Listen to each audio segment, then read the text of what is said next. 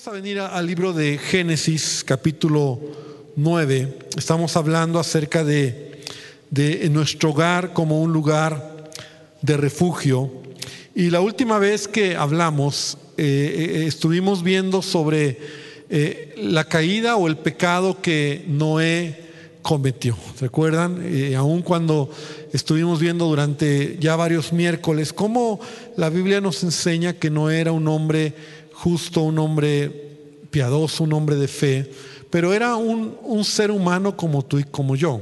Y estuvimos explicando cómo la naturaleza pecaminosa, esa no quedó o no murió en el diluvio. Es algo que traía Adán, eh, perdón, Noé, su familia. Y entonces después de que todo sucedió, como, como veíamos después de la tempestad, llegó la calma. Y Noé eh, se embriagó un día, ¿verdad? Se emborrachó, ahí estuvimos hablando un poquito acerca de ello. Y lo que sucede en el núcleo de una familia va a afectar el destino de los hijos. Lo que sucede en el núcleo de una familia va a afectar el destino de los hijos, pero también de una sociedad, de la iglesia, incluso de una nación. Todo lo que sucede en el núcleo de una familia afecta de manera exponencial. De tal manera que tú y yo somos producto incluso de experiencias familiares que hemos vivido, sean buenas o sean malas. Y, y es una verdad que debemos entender, ¿verdad? Somos productos de esas experiencias dentro del núcleo de la familia, de nuestro hogar, como haya sido nuestra familia, como, como hayamos crecido, eso finalmente nos ha formado. Ahora, yo quiero que vengas conmigo a Génesis 9, versículo 18. Voy a leer estos últimos versículos de este capítulo porque a partir de aquí quiero hoy hablar o continuar hablando sobre este tema que he titulado Padres piadosos, hijos obedientes. Padres piadosos, hijos obedientes, que incluso ahorita lo que vamos a leer es lo que no pasó. Porque dice, y los hijos de Noé que salieron del arca fueron Sem, Cam y Jafet. Y Cam el padre es el padre de Canaán. Estos tres son los hijos de Noé y de ellos fue llena toda la tierra y después comenzó Noé a labrar la tierra, plantó una viña, bebió del vino y se embriagó y estaba descubierto en medio de su tienda. Otras versiones dice que estaba desnudo. Y Cam, padre de Canaán, vio la desnudez de su padre y lo dijo a sus dos hermanos que estaban afuera. Entonces Sem y Jafet tomaron la ropa y la, pusieron sobre sus propios hombros y andando hacia atrás cubrieron la desnudez de su padre, teniendo vueltos sus rostros y así no vieron la desnudez de su padre. Versículo 24, y despertó Noé de su embriaguez y supo lo que le había hecho su hijo más joven y dijo, maldito sea Canaán, siervo de siervos será sus hermanos. Y dijo más, bendito por Jehová mi Dios sea Sem y sea Canaán su siervo, y, engrandezca Dios a Jafet, y habita en las tiendas de Sem, y sea Canaán su siervo. Y vivió Noé después del diluvio 350 años, y fueron todos los días de Noé 950 años, y murió. O sea, un chorro de años que vivió Noé, casi mil años, no bueno, aquí lo vemos, ¿verdad? Muchísimo. Y la última vez que hablamos sobre esta historia, aprendimos que Noé pecó al embriagarse. Aprendimos que la Biblia reprueba que el embriagarse, el emborracharse es pecado. Y lo que Noé hizo no estuvo bien. Aunque la Biblia menciona que Noé fue un hombre justo, ¿no? Y no nos confundamos en esa expresión que se habla de Noé, incluso es uno de los eh, héroes, o así le decimos, héroes de la fe, que están en Hebreos capítulo 11. Pero la realidad es que la Biblia también nos enseña que no hay ni un hombre justo, así lo dice Pablo en Romanos, no hay ni un justo. Entonces, si Noé fue justificado delante de Dios, si fue mencionado como un hombre justo, por supuesto que debemos de entender que fue por la gracia de Dios que lo cubría.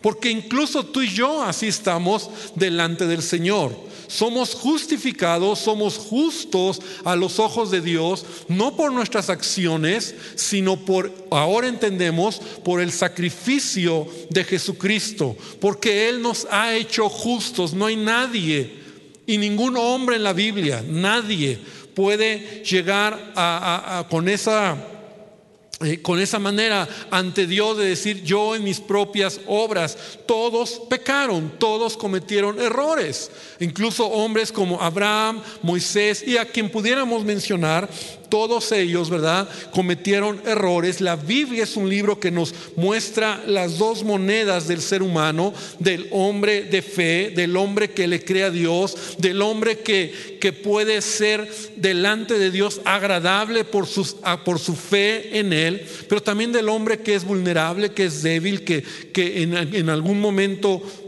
puede fallar. Y hablábamos de eso la última vez, que, que, no es para que tú y yo nos justifiquemos, ¿verdad? Y digamos, bueno, si ellos lo hicieron, yo también, sino es para que aprendamos. Recuerda que sabiduría es cuando yo aprendo del ejemplo de otros. Necedad es cuando yo me justifico de lo que otros hacen. Entonces, yo decido cómo respondo a lo que encuentro en la Biblia. Noé para mí es un ejemplo. Ahora, yo quiero hoy tocar dos puntos importantes, porque lo primero que vemos es que si Noé fue un mal ejemplo a sus hijos. Fue un mal ejemplo a sus hijos. Y toda familia, toda familia, los hijos, el hogar, es el reflejo de los padres. Así lo, así lo vemos en la palabra. Cuando ves a un niño mal educado, Tú piensas en sus padres que no están haciendo las cosas. Del otro lado, cuando ves a un niño bien educado, un niño eh, enfocado, estudioso, dedicado, piensas también en sus padres. Detrás de ese niño hay padres, hay una madre, hay un padre que están trabajando. De, tal manera que los padres somos responsables no solo de enseñar, sino también de educar y modelar en, el hogar para que nuestros hijos puedan crecer con sabiduría, de manera correcta. Entonces, vemos cómo Noé, al cometer este pecado que se embriagó, y, que, y que fue un pecado contra Dios, por supuesto, él se descubrió ante sus hijos de manera vergonzosa, lo que provocó que uno de sus hijos, Cam, menospreciara a su padre. ¿No? Yo, aún desde pequeño, cuando yo oía esta historia ¿no? de Noé en la escuela dominical o que me la enseñaban, Siempre se enfatizaba, ¿verdad?, lo que hizo Cam, ¿no? O sea, la desobediencia o, cómo eh, este hijo deshonró a Noé.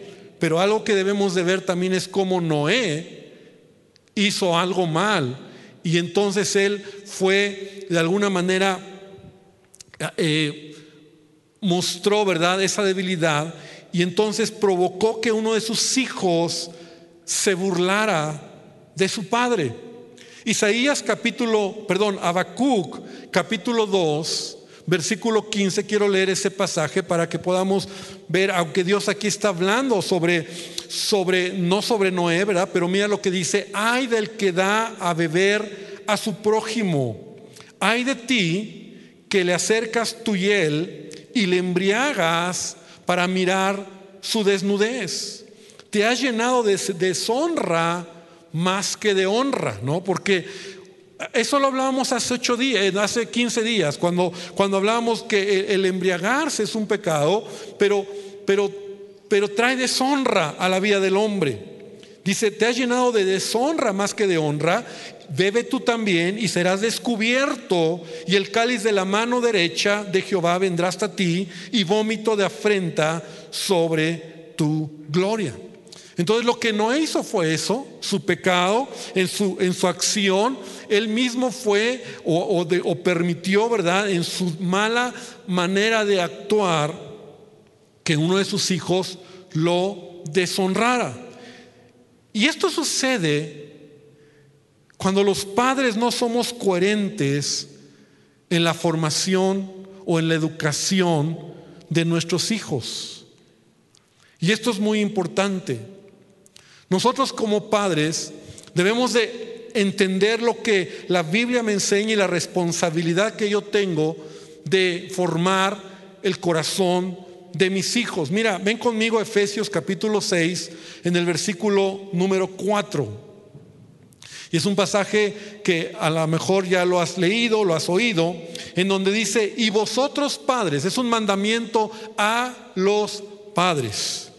Y a lo mejor es bueno recordarlo esta noche. No provoquéis a ira a vuestros hijos, sino criarlos en disciplina y amonestación del Señor. Y yo no sé si tú te has detenido en este pasaje en donde otras versiones dice, no hagas enojar a tus hijos por la manera en que los tratas. Y esta expresión, no provoques a ira, como lo vamos a ver más adelante, es una acción donde al hijo lo frustras por tu manera de actuar como padre. Al hijo lo revientas. Al hijo lo haces que se saque de onda, se amargue, se revele. Esa es la, la fuerza de esta palabra. Y no es fácil trabajar con el corazón de los hijos, ¿verdad? No lo es. Porque todos nosotros como padres estamos expuestos ante ellos, ante nuestros hijos. Porque ellos nos conocen cómo somos, cómo hablamos, cómo reaccionamos.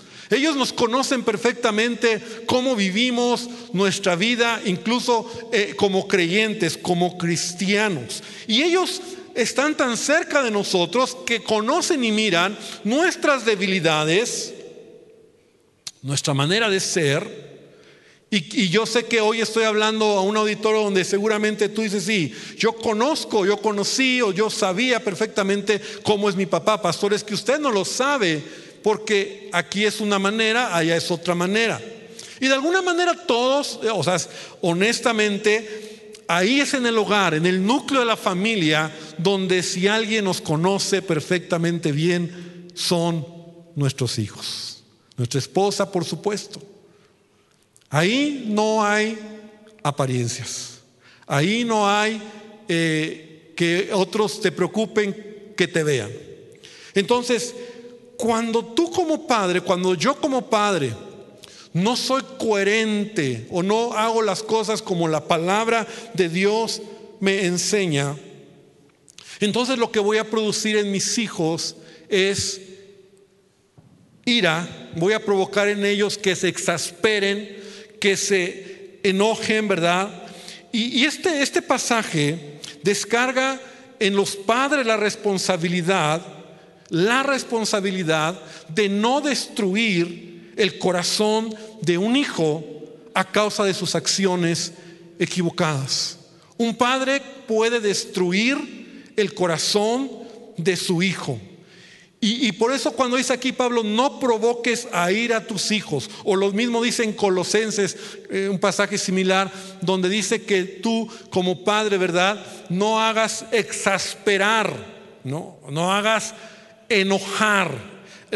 Podríamos decir que ese hijo reaccione con rebeldía, con ira, con desobediencia, con odio con resentimiento, con amargura, con falta de perdón. Esa es la expresión. O sea, un joven, un hijo, un niño, un pequeño que va creciendo y empieza a ver incoherencia o que un padre, y ahorita voy a mencionar algunos puntos de cómo un padre puede provocar a ir a sus hijos, pero provoca eso en el corazón. Y esa es la razón por la cual hoy en día, ¿verdad?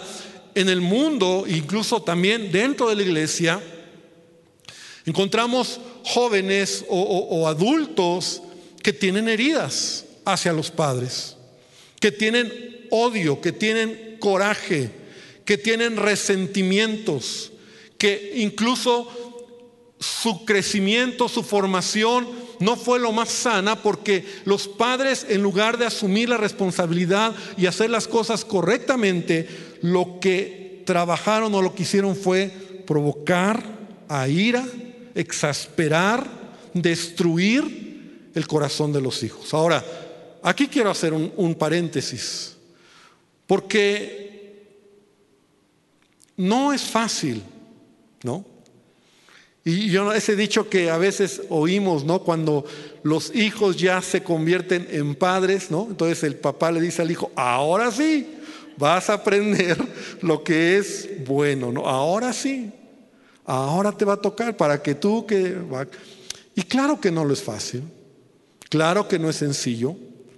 Sin embargo, cuando yo vengo a Cristo, yo debo de entender que este es un mandamiento para mí y vosotros padres no provoques a ir a tus hijos. ¿Qué significa eso? Yo te decía que entonces cuando, cuando tú como padre no haces o no trabajamos en las cosas correctas, por ejemplo, ¿qué cosas provocan a ira a un hijo? Cuando le castigas injustamente. Cuando le castigas injustamente. Eso es algo que a un hijo lo revienta. Y yo te voy a abrir mi corazón. Yo muchas veces, bueno, como padre, ¿verdad? Yo trabajé por tratar, traté de ser un buen padre. Y, y bueno, pues me esforcé y creo que avancé. Pero un día platicando con Sammy, con mi hijo, él me dijo, papá, te voy a decir algo. Hubo algo que en algún momento me rompió el corazón y me contó una situación donde yo lo castigué injustamente. Eso provoca en un hijo ira, exasperación, tristeza. Cuando un hijo experimenta abuso físico, abuso físico, abuso emocional o abuso sexual, ese hijo se va a reventar. Cuando hay abuso, ¿verdad? Cuando hay violencia. Cuando un hijo es comparado con otros. ¿Quieres ver a tu hijo lastimado? Y eso a veces los padres cometemos ese error. Deberías de ser como tu hermano. Deberías de ser como tu hermana. ¿eh? Eso provoca ira en el hijo. Y entonces el hijo, ¿sabes lo que dice? Ah, sí. Pues no, y eso hace que sea más rebelde. La falta de sabiduría en cómo nosotros tratamos a nuestros hijos. Cuando nosotros los maldecimos con nuestras palabras, eso provoca ira. Porque nuestros hijos no son tontos, no son brutos, no son eh, tantas malas palabras que a veces nosotros declaramos sobre ellos, no son eso. Pero quieres ver a un jovencito, a un hijo, un adolescente, a un niño enojado, frustrado, violento, con ese, esa sangre que está hirviendo, declara sobre él maldiciones. Cuando lo que le pides, tú no lo vives. Eso revienta. Permíteme decirte que este es un punto muy importante, porque incluso no solo como padre, sino como pastor, yo lo he visto. Los hijos que a veces no quieren saber nada de Dios, son aquellos que viven en hogares donde los padres no viven lo que se predica. Y en ellos hay ira.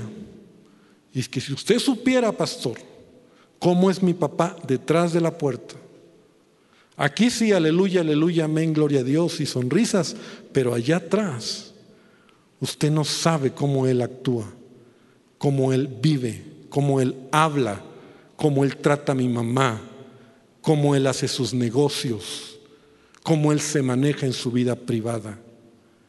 Y cuando esa es una doble vida, ¿no? Mi esposa, y lo platico porque ella lo ha contado muchas veces, ¿no? Como cuando mi suegro le decía a mi esposa, claro, él no era cristiano y mi esposa tampoco, ¿no? Pero ella era jovencita, adolescente, y mi suegro con el cigarro en la mano, acá encendido, le decía, el día que te vea fumando te rompo los dientes. Y acá con el cigarro aquí, ¿no? Y así mi esposa hasta le veía el cigarro como diciendo, ah, ok, ya entendí. Entonces es una, una manera que dices, ¿cómo es posible? O sea, cuando tú no te conviertes en ser el primer ejemplo, ¿no? Y, tú llevas el nivel a decir a tu hijo, aquí, o sea, es lo que tú ves en esta casa. Entonces, ¿qué sucede cuando, cuando nosotros no actuamos como padres correctamente?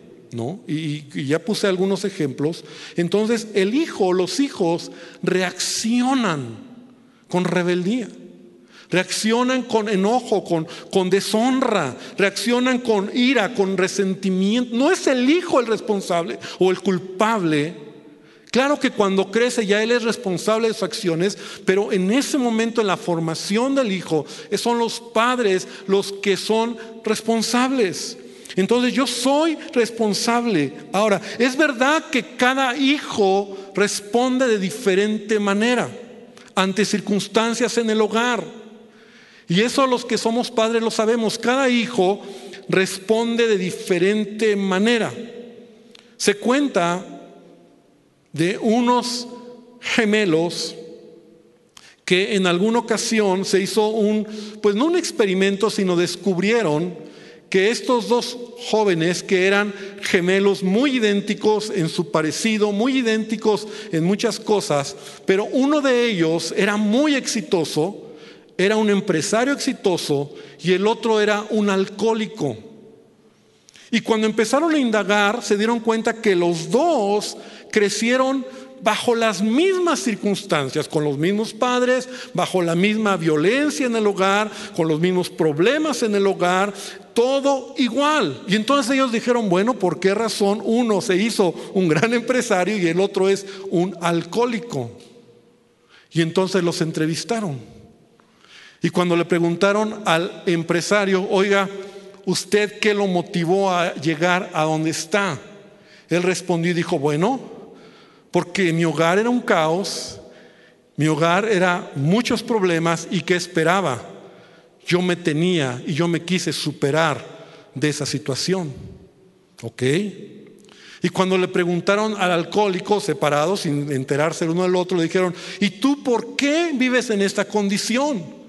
Y él dijo, bueno, porque yo viví en un hogar con muchos problemas, con muchas dificultades, ¿y qué esperaba? Por eso soy así. O sea, dos hombres bajo las mismas circunstancias y cada uno reaccionó de diferente manera. Los hijos al final van a responder de diferente manera ante mis errores como padre. ¿Me explico? Por eso yo debo de actuar con sabiduría. Por eso encontramos que Cam responde de una manera a como responden Sem y Jafet. Porque los tres vieron la situación de su papá, de Noé, pero respondieron diferente.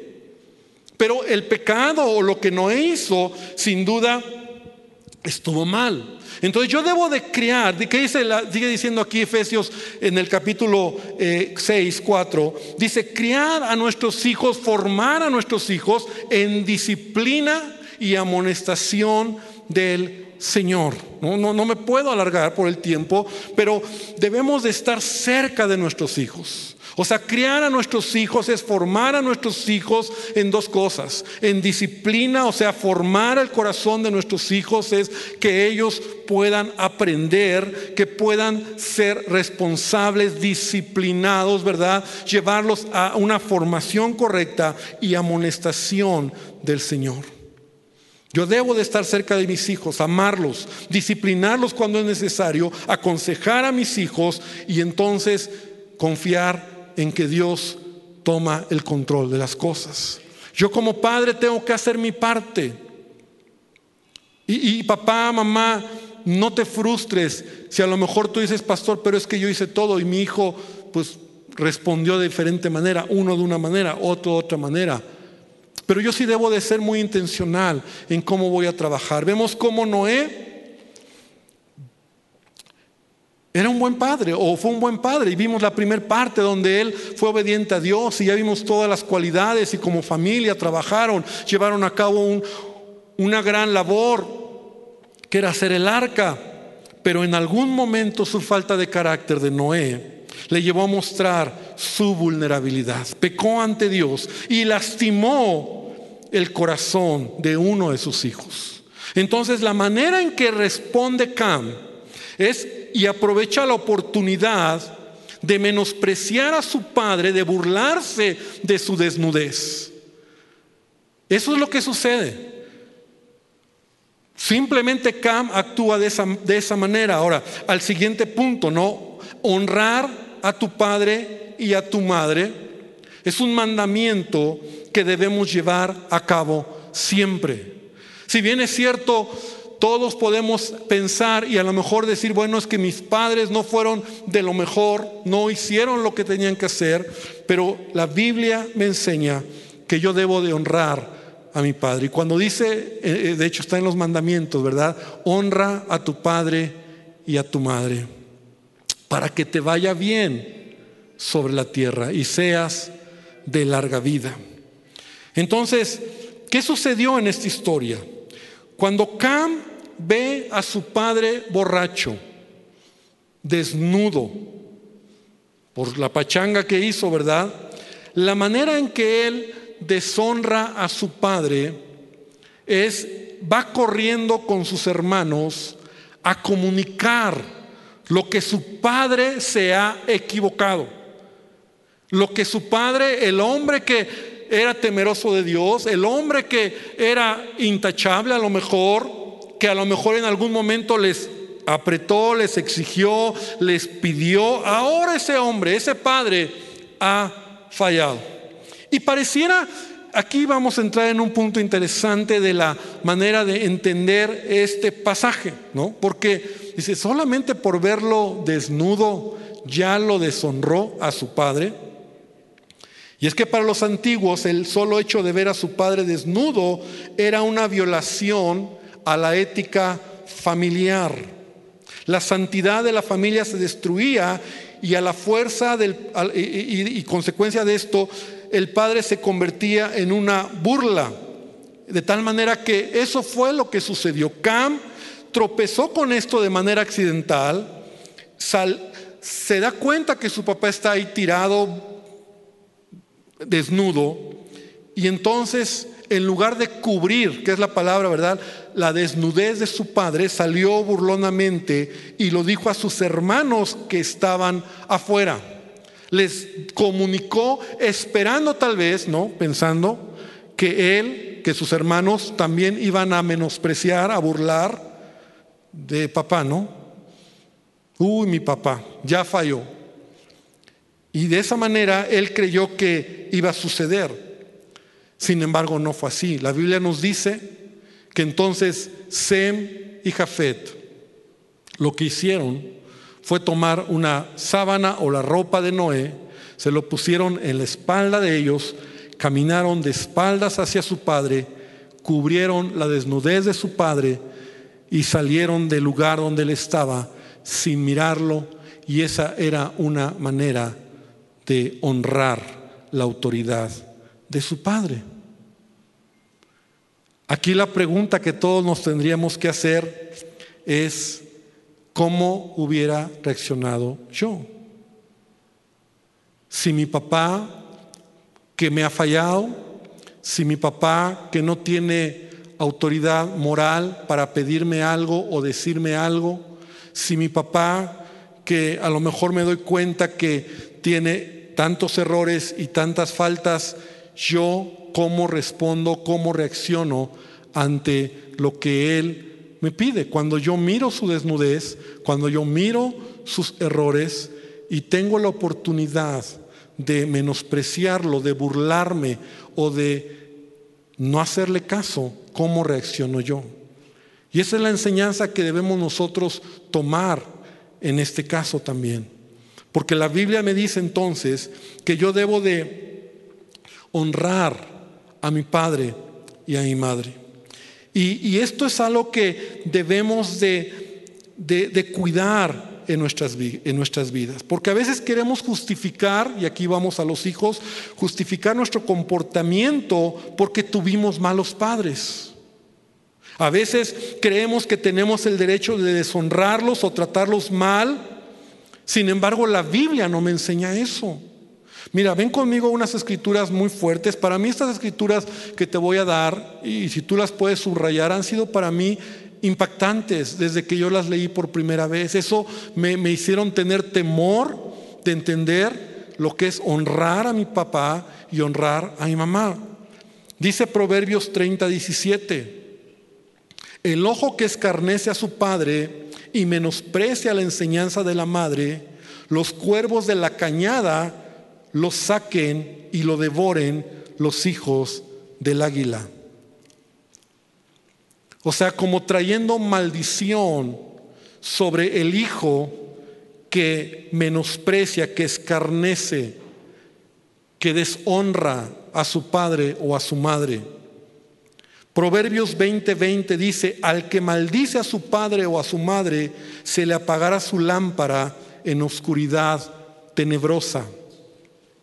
Ese pasaje cuando lo leí me impactó. O sea, el que maldice a su padre, dentro de ti se apagará tu lámpara, ¿verdad? Vivirás. Por esa razón, cuando un hijo deshonra a su padre, menosprecia a su padre, cuando un hijo maldice a su padre, está bajo maldición. Dios no se agrada de esas acciones. Pero pastor, es que usted no sabe quién era mi papá. No nos dice la Biblia o no nos, no nos, o sea, no hay otro camino, es el único camino. Honra a tu padre y a tu madre. Pero pastor, usted no sabe lo que me lastimó, me maltrató, me falló. Y yo, yo, yo puedo no saberlo, pero puedo decirte algo. El camino es el mismo. Cuando nosotros no sanamos nuestro corazón en esas áreas, de heridas porque nuestros padres nos han lastimado, nos han fallado. Y en lugar de sanar, dejamos que el odio, el resentimiento, como te decía, porque ellos nos provocaron a ira, porque ellos nos reventaron, porque ellos nos quebraron, porque ellos nos destruyeron la vida literalmente. Entonces, el único camino es el perdón. El único camino es el, el venir a Dios. Yo te he platicado de mi esposa y a lo mejor lo hago así porque pues yo crecí en un hogar diferente, gracias por la misericordia de Dios. Ahora mi padre no fue perfecto, también hubo heridas que en su momento me lastimó y hizo pasaron, pero no se compara con lo que mi esposa vivió, ¿no? Y que a veces hasta cuando cuenta sus historias son como, como aventuras, ¿no? De heridas, de golpes, de, de, de, y que sé que muchos a lo mejor lo vivieron, ¿no? Un padre alcohólico, un padre golpeador, un padre muy malo. Y el único camino por el que ella tuvo que caminar fue el camino del perdón. Porque es el único camino para sanar el corazón. No hay otro camino. Y Dios te lleva, y Dios te entiende, y Dios te ama, y Dios te espera. Pero mientras tú no decidas sanar esas heridas, entonces tu vida está fuera de propósito. De tal manera que dice la Biblia en Mateo 15:4, Dios mandó diciendo, Jesús lo está diciendo, honra a tu padre y a tu madre, y el que maldiga al padre o a la madre muera irremisiblemente. Iglesia, la raíz de muchos de nuestros problemas, escucha bien esto, la raíz de muchos de los problemas de los adultos, de los jóvenes, es la rebelión a los padres. Esa es la raíz de todo. Y tal vez tú lo viviste. Queriendo lastimar a tus padres, te lastimaste tú. O sea, la raíz de toda desobediencia, la raíz de todo, incluso hijos hoy en día, y yo estaba oyendo hace poco y, coincidió, estaba oyendo una enseñanza, era una entrevista muy interesante de un pastor que estaba hablando sobre, creo que era, era sobre la familia, pero se me hizo, cuando lo oí dije, wow, él decía, eh, eh, no, estaban hablando sobre la ideología de género, ese era el tema, sobre la ideología de género, sobre, el tema era, ¿qué hacemos con los hijes, no? hijes, que es la ideología, ¿no? Ni, ni hombre ni mujer, sino hijes. Y entonces este pastor decía, al final, cuando un hijo decide cambiar su identidad de género, puede decir muchos rollos, pero en el fondo la raíz es rebeldía en contra de papá o de mamá. En algún momento fue quebrado por ausencia o por exceso.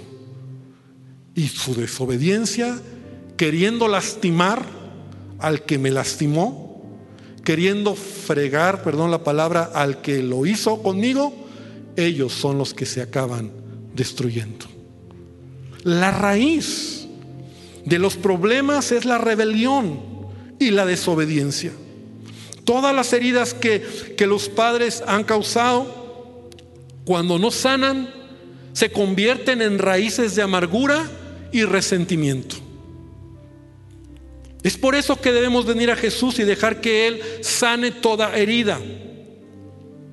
Es por eso que entendemos que, como en, en, este caso lo que pasó con Cam, ¿no? Y que él, burlándose de su padre, menospreciando y evidenciando la debilidad de su padre, creyó que se iba a ver bonito, ¿no? Se iba a ver eh, agradable a sus hermanos. No, porque aún él mismo se, se destruyó. Porque Sem y Jafed actuaron diferente, ya lo mencionaba. Y entonces una familia se va a convertir en un lugar de refugio cuando el perdón y el amor son el pegamento que nos mantiene unidos. Porque eso es lo que se requiere para que una familia sea un lugar de refugio. ¿Sabes por qué? Porque los padres fallamos. Porque los hijos también fallan. O fallamos cuando fuimos hijos. Porque somos imperfectos. Porque las heridas se pueden dar en cualquier momento, pero el amor de Cristo, el amor de Dios nos va a ayudar a seguir adelante. Es por eso que Primera Corintios, eh, hablando del capítulo 13 sobre el amor, ¿no? Cuando dice el amor es paciente, el amor es bondadoso, el amor no es celoso no es orgulloso, no es ofensivo, no exige que las cosas se hagan a su manera, no se irrita, no lleva un registro de las ofensas recibidas. No se alegra de la injusticia, sino se alegra cuando la verdad triunfa. El amor nunca se da por vencido.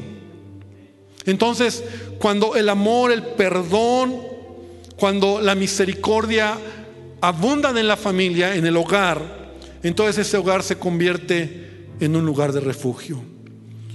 Tal vez mi padre me ha fallado, tal vez mi padre me reventó, me provocó a ira, pero yo debo de reconocer ya hoy que, que queriendo yo lastimar, yo me lastimé. Y tengo que venir a Dios y decir, Señor, perdóname, pero también sana mi corazón. Yo perdono y yo decido cambiar. Y sí se puede. Porque el mayor problema que, que podemos nosotros eh, llevar en nuestra vida es el continuar, el dar continuidad a estos errores. Es decir, en Cristo, dice el apóstol Pablo, de modo que si alguno está en Cristo, nueva criatura es. Las cosas viejas pasaron, todas son hechas nuevas. ¿Cuántos dicen amén? Y eso quiere decir, papá, mamá, si tú no tuviste los mejores padres, Dios te está dando la oportunidad de ser el mejor padre. Para que tus hijos puedan aprender a ser mejores que tú. Y de esa manera rompemos la maldición y destruimos esa, esa secuencia en donde por esa razón padres heridos hieren a los hijos y los hijos crecen heridos y entonces lo que odiaban de papá lo que odiaban de mamá, lo que más los quebró y los reventó es en lo que se vuelven. Lo mismo, hasta las mismas palabras, hasta las mismas expresiones que odiabas que tu papá te decía, es lo mismo que repites cuando eres adulto con tus hijos. ¿Por qué, pastor? Porque ahí hay un elemento que necesitas trabajar que se llama perdón. Y cuando tú perdonas, esa herida sana. Y cuando Jesús tiene el poder, porque Él es el único que tiene el poder de entrar al corazón. Nadie más lo puede hacer más que Jesús. Él entra al corazón para sanar, para sacar toda esa amargura y resentimiento y te sana y queda la cicatriz. Pero sabes, te da la libertad para actuar y vivir de manera diferente. Sí se puede. Cuando el amor, cuando el perdón son los elementos, como decía, como el pegamento que ayuda a sanar el corazón de un hombre. Entonces en esta historia encontramos como si Noé hizo algo indebido, pero también Cam como hijo hizo algo indebido. Dice la escritura entonces, ¿verdad? Ya para concluir que cuando Noé se da cuenta de lo que sucedió, trajo maldición o habló maldición sobre Canaán, sobre la descendencia de Cam, por lo que él hizo. Hermano, la Biblia nos habla de principios que nos van a ayudar a vivir una vida correcta y una vida abundante. Tener un lugar, tener un hogar de refugio solamente se puede cuando hacemos lo que nos corresponde a cada uno de nosotros padres responsables, o como titulé mi enseñanza, padres piadosos, hijos obedientes. Cuando nosotros hacemos lo que nos toca, entonces Dios viene y derrama de tu bendición. No somos perfectos, ya lo he dicho, no somos familias, no hay familia perfecta. Todos tenemos errores, no hay padres perfectos. Jesús dijo, si ustedes siendo malos padres, mal, esa fue la etiqueta, ¿no? Saben dar buenas dádivas a sus hijos. Pero eso no significa que yo voy a decir o yo voy a hacer de mi vida y no me importa la manera en que trabajo con mis hijos. Y esta, esta noche, yo creo que podemos muy bien en la condición en la que nos encontremos como padres o como hijos, o a lo mejor el día de mañana serás padre poder entender estas verdades y entender que sí se puede ser diferente, sí se puede vivir una vida en Cristo diferente. Pero si hay situaciones que tenemos que entregar al Señor, yo quiero invitarte a que hoy cierres tus ojos, vamos a orar y ahí donde estás, ven delante del Señor. Y yo quiero en primer lugar hacer un llamado o una invitación a los papás y decirte, papá, mamá, trabaja por ser un padre coherente. Trabaja por ser un padre que realmente enseñes, formes, trabajes en el corazón de tus hijos. No hay nada mayor que puede traer bendición al corazón de tus hijos que seas un hombre o una mujer coherente en tus acciones. Que si aún ellos han visto, ellos saben que tú estás aquí en la iglesia, que si tú vienes a la casa de Dios, la mayor manera que tú puedes hacer que ellos conozcan de Dios es leyéndote a ti, viéndote a ti, oyéndote a ti, la manera en que tú reaccionas, respondes y actúas. Y dile al Señor esta noche, Señor, ayúdame. Perdóname Dios porque tal vez como papá, como mamá, no hago las cosas bien. Ayúdame Señor a ser un padre amoroso, un padre que cuide el corazón de mi hijo, de mi hija. Señor, que no que no lo reviente, que no los destruya con mis palabras, que no los quiebre ni los provoque a ira. Señor, lo que menos queremos es eso, porque la verdad es que amamos a nuestros hijos. La verdad es que ellos son especiales y nunca queremos, Señor, o no quisiéramos, pero a veces con nuestras acciones destruimos, lastimamos, los provocamos a ira. Señor, que lo hagamos diferente, en amonestación, en amor tuyo, Padre. Y yo quiero llamar hoy a los hijos. Y a lo mejor tú eres hijo hoy que estás bajo tu casa, bajo la autoridad de tus padres, pero yo estoy hablando también a, hombres que de alguna manera tuvimos papá o mamá, o no lo tuviste y estás lastimado, herido. y que hoy le digas al Señor, Señor, sana mi corazón. Yo decido perdonar al padre, a la madre que me reventó, que me quebró, que muchas veces me provocó a ira. Yo lo perdono. Y yo quiero honrarlos. Yo quiero respetarlos. Yo quiero, Señor, amarlos. Y a lo mejor es un proceso, hermano, hermana, no te, no te esfuerces si te cuesta trabajo. Deja que Dios lo vaya haciendo, pero camina en ese camino, porque es el único camino para que tú seas libre. Y Señor, esta noche te damos gracias porque a través de esta historia aprendemos lo que debe de ser un hogar de refugio. Señor, vemos la debilidad de Noé, vemos la debilidad de uno de los hijos de Noé, cómo actuaron mal. Pero Dios, gracias porque están ahí para que aprendamos de ellos, Señor. No para justificar nuestras acciones, sino para hacer las cosas de manera diferente. Y te damos gracias esta noche. Gracias Señor. Y yo te invito a que terminemos hoy diciéndole, Señor, yo quiero que tú me llenes. Yo quiero que tú me des sabiduría. Yo quiero que tú seas en mí. Y esta palabra que traiga a tu corazón, el saber que hay un Dios que te ama, hay un Dios que es paciente y que conoce tus debilidades y que conoce que a lo mejor te cuesta trabajo, pero camina por ese camino, haz lo que tienes que hacer y verás la mano de Dios en tu hogar. Gracias Jesucristo. Amén y amén. Gloria a Dios. Que el Señor les bendiga y podamos seguir adelante. Bendiciones.